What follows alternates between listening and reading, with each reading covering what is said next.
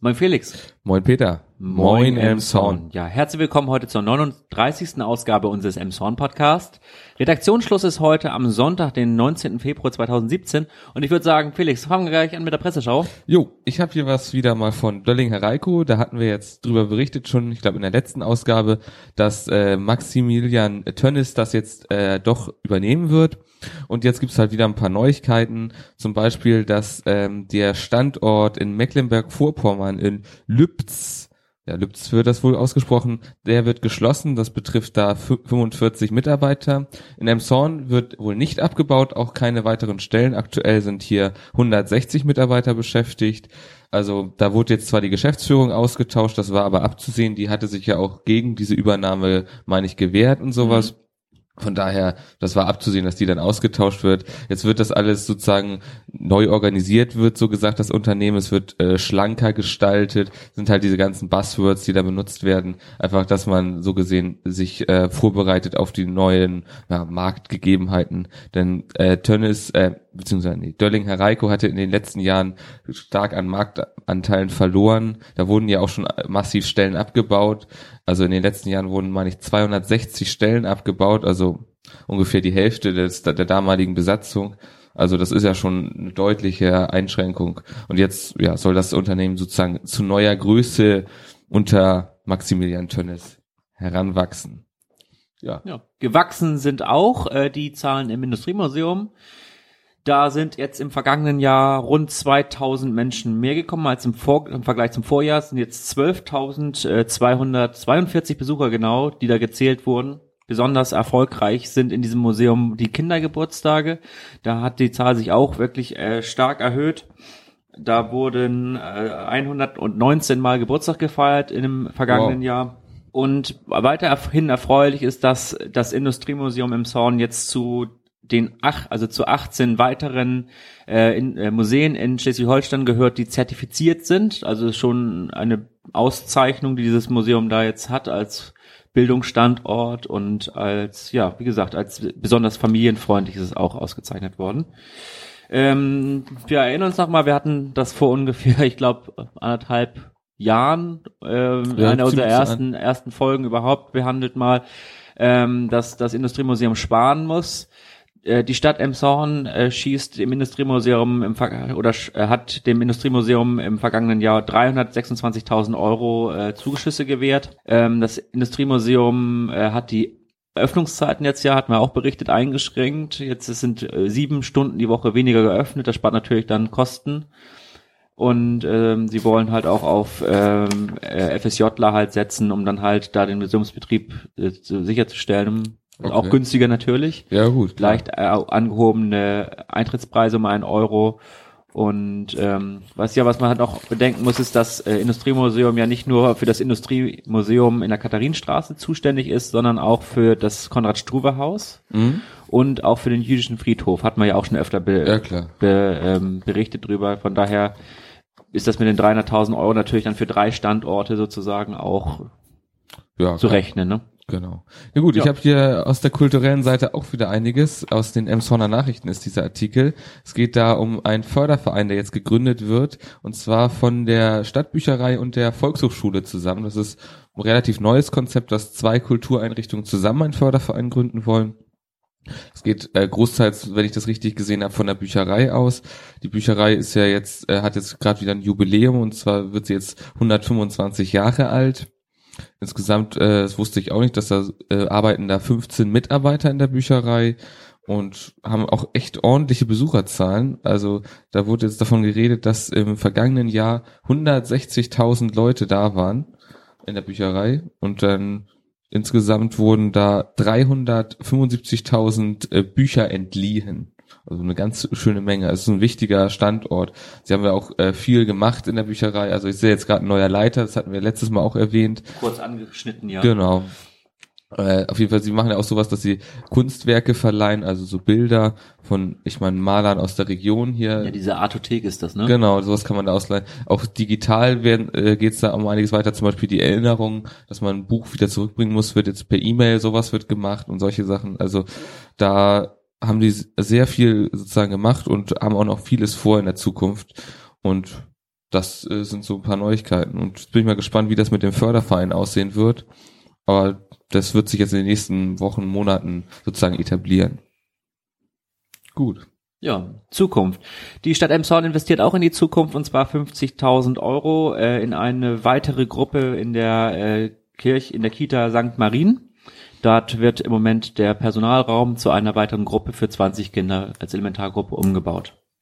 Oh, cool. ähm, ganz interessant ist dieser Meldung von den Emshorner Nachrichten im Übrigen von jedem Euro, Bürgermeister, Bürgermeister Volker Hartje berichtet davon, dass von jedem Euro, der aus Kiel äh, versprochen ist, nur 30 Cent ankommen. Das hat, hängt damit zusammen, dass die Töpfe im Moment gedeckelt sind und dass die Kommunen jetzt das alles äh, mit Krediten zwischenfinanzieren müssen. Mhm. Und äh, appelliert deswegen auch nochmal an den Kreis Pinneberg äh, in dieser Meldung, dass äh, die Kreisumlage gesenkt wird, weil die Kommunen sonst auf kurz oder lang gegen die Wand fahren werden. Ja, stimmt. Das Thema hatten wir ja schon öfter jetzt, dass ja die Kreisumlage ein großes Problem ist, ja. die wir da haben. Ne? Gut. Ich habe da auch noch mal was, was die Stadt auf jeden Fall betrifft. Und zwar hat die Stadt einen Velorouten-Stadtplan rausgebracht. Das ist für Radfahrer sehr interessant oder könnte auf jeden Fall interessant sein, denn wir haben äh, mittlerweile elf äh, Routen durch und um Emshorn, die halt für Radfahrer extrem äh, ja gut stringent sind, sag ich mal. Es werden auch noch weitere gebaut jetzt in der nächsten Zeit. Und das wird halt in diesem Plan beschrieben. Des Weiteren ist in diesem Plan auch Bus- und Bahn technisch einiges äh, drin und äh, vor allen Dingen so Infos für Radfahrer, aber natürlich auch für Autofahrer, was zum Beispiel Schutzstreifen betrifft, äh, für Fahrrad Radfahrer oder dass äh, in vielen Bereichen in Emshorn zum Beispiel die keine Pflicht für Radfahrer ist, auf den Radfahrwegen zu fahren, da diese nicht sozusagen explizit dafür da sind, dass man halt auch auf der Sta äh, Straße fahren kann. Da wird halt dieser Verkehr ein bisschen mehr vermischt. Das äh, werden viele Autofahrer schon gemerkt haben, dass viele Radfahrer auch einfach so auf der Straße fahren. Das dürfen die auch und sollen sie sogar auch machen. Äh, des Weiteren äh, von diesem Plan wurden jetzt 3000 Stück hergestellt. Die kann man sich im Rathaus abholen. Da liegen die frei aus, sind umsonst. Also wer Interesse hat, äh, soll dies auf jeden Fall mal tun. Ja, bleiben wir bei der Stadt und gucken sogar noch weiter in, in die Stadt, sondern nämlich in die Innenstadt. Und dort gab es jetzt zwei Meldungen, einmal im, äh, im Abendblatt, in der SHZ und auch noch bei der Holsteiner. Wir hab, ich habe mich jetzt mal auf Abendblatt und SHZ geeinigt hier. Und zwar haben sich die Noten der Gesamtnote der Emsonner Innenstadt äh, leicht verbessert. Und zwar wird die Emsonner Innenstadt jetzt bei dem äh, bei der Umfrage Vitale Innenstädte mit 3,4 bewertet. Das waren vor zwei Jahren bei der letzten Umfrage noch 3,7. Ähm, größtes Problem äh, ist nach wie vor für die Emsonner Innenstadt nicht der Onlinehandel. Der hat sich eingependelt. Man hatte ja Befürchtung, dass der Onlinehandel die Innenstädte auffressen würde. Das ist ja. nicht so. Es ist, war hat sich wohl so bei 12 Prozent Wachstumsrate da eingependelt. Äh, das größte Problem äh, der Emsonner Innenstadt ist die Nähe zu Hamburg, die Hamburger Innenstadt. Das ist der Konkurrent. Ja, das glaube ich. Ähm, und die Emsonner Innenstadt hat äh, ein ganz großes Problem, ist nämlich, dass 49 Prozent der Besucher Besuche der Emsonner Innenstadt unter einer Stunde bleiben. Das heißt, man geht wirklich kurz in die Stadt, kauft ein und geht wieder. Ah. Vielleicht trinkt man maximal noch einen schnellen Kaffee, aber das war's das auch. Ähm, das ist natürlich auch ein großes Problem. Wir haben das in den Nachrichten auch gehört, dass Städte wie Quedlinburg, Erfurt, Leipzig als sehr gute Innenstädte bewertet äh, wurden. Das hängt damit zusammen, dass diese Flair haben durch Fachwerk oder mhm. durch alte Baustruktur, dass man sich einfach gerne da aufhält. Nicht nur zwangsläufig, um einzukaufen, sondern einfach auch nur als öffentlicher Raum. Und da kann natürlich Emshorn mit den teilweise Nachkriegsbauten in der Innenstadt natürlich nicht mit konkurrieren. Ja, klar, da ist natürlich die Hoffnung jetzt ein bisschen mit dem Stadtumbau so gesehen, dass da was passiert, genau. denke ich mal. Ne? Was sich als sehr gut erwiesen hat, da spricht Marc Ramelow von, äh, ist, dass äh, die Sonnenstühle beispielsweise im Skulpturenpark im Sommer stehen und auch die ganzen Feste, Weinfest, Weihnachts, äh, Lichtermarkt, ähm, äh, Musiknacht in der Innenstadt, dass das natürlich dann in eine ähm, Erhöhung der Verweildauer in der Innenstadt spricht, äh, äh, erzeugt. Er hat im, äh, bei den Epsoner Nachrichten gegenüber gesagt, dass er vor allem möchte, dass, der, ähm, dass die Stadt belebt aussieht, dass der öffentliche Raum belebt ist. Also mhm. es geht nicht rein ums Einkaufen, sondern halt, dass sich Menschen aufhalten. Das ist ihm sehr wichtig. Und was ich auch noch interessant fand, ist, dass Nee, das war es sogar schon. Okay. Tatsächlich, genau. Die, das waren die Fakten aus diesen beiden Artikeln vom Abendblatt und von der Emsonner Nachrichten. Ah, okay. Ich habe hier jetzt auch noch was aus den Emshorner Nachrichten und zwar äh, fand jetzt am vergangenen, oh, welcher Tag war das? Äh, weiß nicht, der 17. Februar war es auf jeden Fall. Das müsste ein Donnerstag gewesen sein, glaube ich. Auf jeden Fall fand da äh, der Schulslam Nee, statt. Freitag war das. Ah, Freitag war's, okay. Ähm, auf jeden Fall fand da der Schulslam statt. Das war ein Poetry Slam, der unter den einigen Schulen in Emshorn ausgetragen wurde. Und äh, im Vorfeld war da ein äh, professioneller Poetry Slammer aus Kiel hier. Hörg, Hörgsdahl hieß, heißt der. Ich hoffe, ich habe den Namen richtig ausgesprochen. Der hat einen Workshop gegeben für die Schüler, die daran teilgenommen haben. Das war wohl eine sehr große Sache für die Schüler, ich das richtig gesehen habe. Die haben da sehr viel mitgenommen und einfach auch mal diese ja, Kunstform des Poetry Slams gelernt oder weiterentwickelt. Da, ja, das war eine schöne Sache. Ja, das war Poetry Slam grundsätzlich im Begriff hoffentlich. Ja, genau, da, da geht's halt darum, Zum so, Texte, Reim, also so- sozusagen Reim. Genau. So ja in Reimform so ein bisschen so vortragen von Texten und also ich denke mal, das ist das ungefähr. Ähm, mit was, was mal weiter? Ach ja, lass uns das doch mal nehmen. Hier im Nachrichten melden ein Edelstahlbecken für das Hallenbad. Da scheint jetzt im Ausschuss, äh, im Stadtwerkeausschuss äh, alles beschlossen zu sein oder nahezu alles beschlossen zu sein und ähm, die Sanierung steht an. Die Stadtwerke prüfen auch, ob sie schon mal äh, bis da ähm, bis da alles bis die Sanierungsarbeiten starten schon mal das alte Becken abbrechen. Es geht um dieses 25 Meter Sportbecken, also das Schwimmerbecken.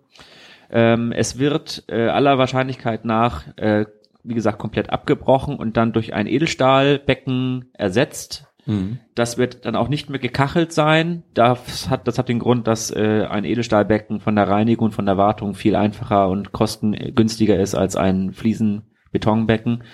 Ähm, das äh, Schwimmbad wird dann auch auf ein gleiches Höhenniveau gebracht. Das heißt, dass Stufen und Rampen wegfallen es Oh, dadurch barrierefrei wird. Das favorisiert die Politik in dem Zorn auch sehr, weil das auch relativ kostengünstig umzusetzen ist. Man bleibt da in dem Sanierungsrahmen von 12 bis 13 Millionen Euro.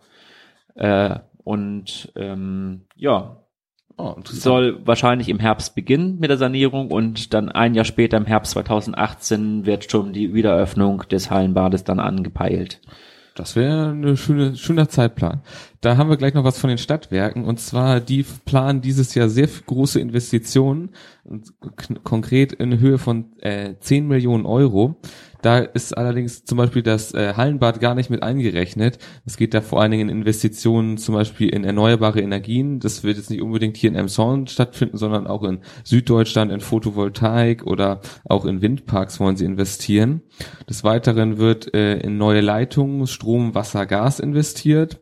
Auch in den Glasfaserausbau wollen sie rund eine Million investieren und des Weiteren noch in äh, andere Systeme, EDV wollen sie weiter investieren, dann auch ein bisschen in Elektromobilität, in Ladeinfrastruktur wollen sie investieren und solche ganzen Sachen. Also die Stadtwerke haben sich dieses Jahr einiges vorgenommen, was das angeht und wollen da einfach ja, weiter sozusagen sich für die Zukunft wappnen, gerade was diese Investition in Photovoltaik angeht. Da erwarten sich die Stadtwerke auch äh, finanziell ein, in Zukunft äh, gute Erträge wohl. Und natürlich ist es auch einfach gut für die Umwelt, so die Stadtwerke. Ja. Äh, Es geht weiter im Haus der Technik, hatten wir ja schon berichtet. Ähm, Es ist jetzt so, dass es insgesamt eine Bauverzögerung von sechs Monaten gibt. Ist aber nicht weiter schlimm, hatten wir auch berichtet darüber, dass äh, die, das Haus der Technik sowieso erst ab Herbst ähm, 2018 gebraucht wird. Und, oder ab Ende 2018, das wird wohl erreicht oder erreich, äh, erreichbar sein. Ähm, die Mitarbeiter, die dort jetzt oder die Arbeiter, die da jetzt vor Ort arbeiten, müssen in Vollschutz halt arbeiten mit Atemschutz Mhm. und äh, neugierige Blicke der Passanten werden halt mit diesen Trennwänden halt abgeschirmt. Ah, okay. Ja, da gibt's auch laufend Proben von Wasserboden und Luftproben da vor Ort. Okay. Ich habe auch noch was aus der SAZ hier und zwar geht's da um das Futterhaus. Das äh, ist ja ein lokales Unternehmen hier, was deutschlandweit relativ groß ist mittlerweile und die planen für 2017 weiter zu expandieren. Konkret wollen sie 30 Märkte neu eröffnen, sowohl äh, in Eigenregie als auch Franchise-Nehmer nehmen. Vor allen Dingen in Mittel-, Ost- und Süddeutschland sollen diese Märkte entstehen kurz noch ein, zwei Zahlen. Im vergangenen Jahr haben sie wieder mal einen Rekordumsatz von 315 Millionen gemacht. Ähm, aktuell sind in Deutschland 296 Filialen offen oder bestehen. Sie haben vor, insgesamt äh, ist der Plan auf äh, 500 Filialen in Deutschland zu kommen. Ja, und das sind so ein paar Zahlen und so sehr interessant. Dieses Jahr wird das Futterhaus 30 Jahre alt. Also im November wird da eine große Feier wohl stattfinden. Das Futterhaus für 30 Jahre. Ja. 8000 Euro hat die Emshorner Politik der Vergrämung von Krähen äh, gestattet und zwar werden da möglicher werden da auch äh, Nester entnommen und ähm, die Ver äh, Vergrämungsmaßnahmen mit Schreckschuss und akustischen Warnanlagen wird weiter äh, ausgebaut werden für diesen 8000 Euro. Jo. Okay, ich habe noch Nachrichten gewesen. Okay, ich habe jetzt hier noch was aus der Holsteiner und zwar eine kurze Meldung, äh, einfach als Update äh, zu unseren äh, bisherigen Berichten. Und zwar, es geht um den Penny am Eiskeller. Da war ja die große Diskussion mit dem Lidl, der da dann weg musste, beziehungsweise dann weggegangen ist, weil er nicht erweitern durfte. Wir haben oft drüber berichtet. Es steht ein Eröffnungsdatum für den Penny fest und zwar der 28. Februar wird es sein. Und dann kann man endlich wieder einkaufen. Gott sei Dank. dass die das überhaupt überlebt haben da vor Ort, dass sie nicht es, verhungert sind. Ne? Wer weiß, wir sind ja naja, äh, wir gehen mal nicht davon aus.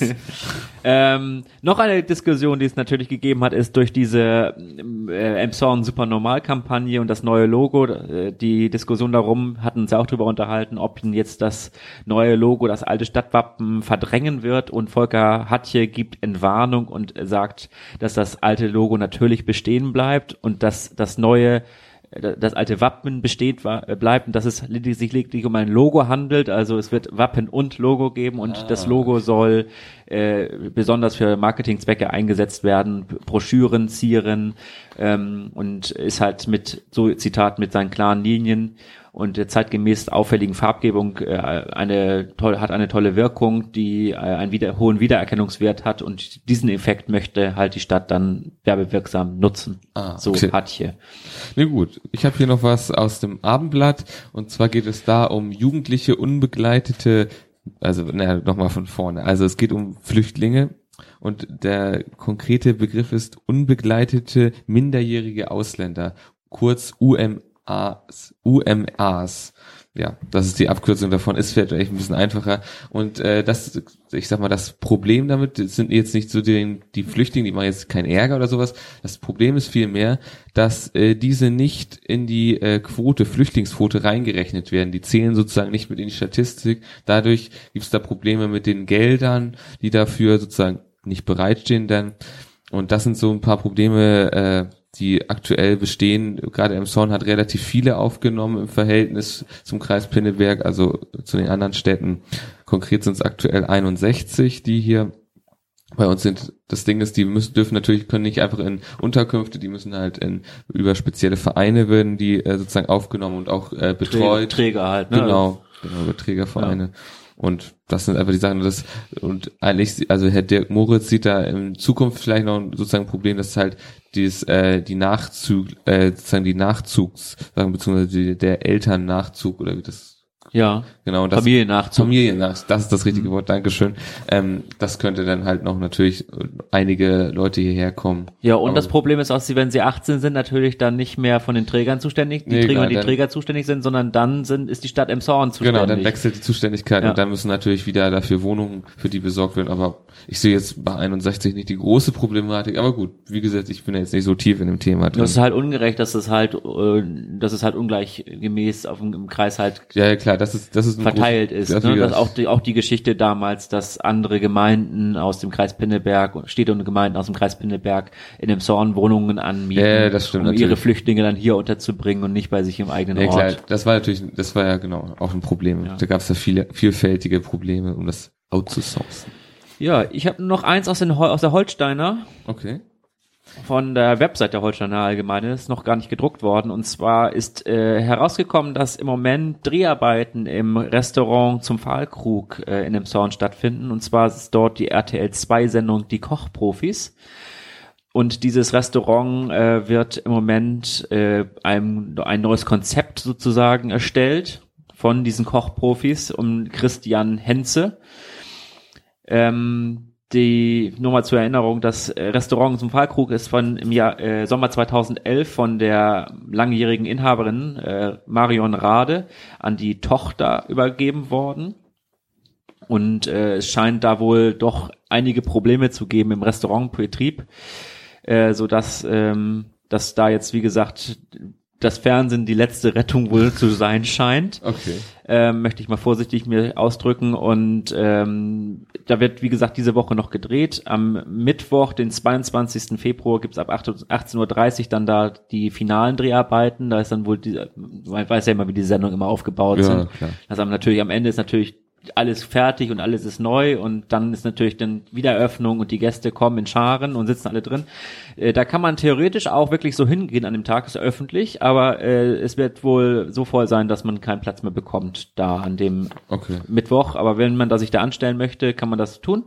Der Sendetermin für die Folge steht übrigens noch nicht bekannt. Äh, Ist noch, steht noch nicht fest, ist noch nicht bekannt. Hm, Na ja, gut, okay. Das bleibt spannend. Gut, ich habe auch noch eine letzte Meldung, leider keine so gute, und zwar geht es hier um einen bewaffneten Raubüberfall auf eine Spielhalle. Das ereignete sich jetzt am vergangenen Montagabend um 21.30 Uhr und da äh, ist ein äh, ja, untersetzter Mann circa 1,65 Meter groß, äh, mit einer Schusswaffe in die Spielhalle rein, hat die äh, ja dort aufsichtsführende Person bedroht und hat wohl einen niedrigen dreistelligen Be Betrag erbeutet. Ähm, ja, Hinweise gehen wie immer an die Kripo. Die Telefonnummer hierfür ist 04121 80 30. Ja, und mir fällt gerade noch ein, wir hatten ja in der letzten Ausgabe diese kleine Brandserie. Genau. Die äh, hat sich jetzt so auch weiter so hin aufgeklärt, dass äh, ein 23-Jähriger in der Lornsenstraße von der Polizei dann äh, festgenommen wurde, der auch Brandspuren wohl an seinen äh, Händen und Kleidung wohl hatte und da betrunken versucht hat, eine Mülltonne anzuzünden. Oh. Okay. Ähm, allerdings wurde der dem Haftrichter vorgeführt, der sah aber keine Gründe für eine Haft. Okay. Ja. Und äh, jetzt ist er im Moment dabei, dass dem Herr, äh, jugendlichen Mann, dem jungen Mann halt nachzuweisen, dass er für die Taten verantwortlich ist. Okay, ja, sehr spannend. Gut, dann sind wir soweit durch, glaube ich. Ja, sagen wir, bleibt uns gewogen. Bleibt uns treu. In zwei Wochen wieder neu.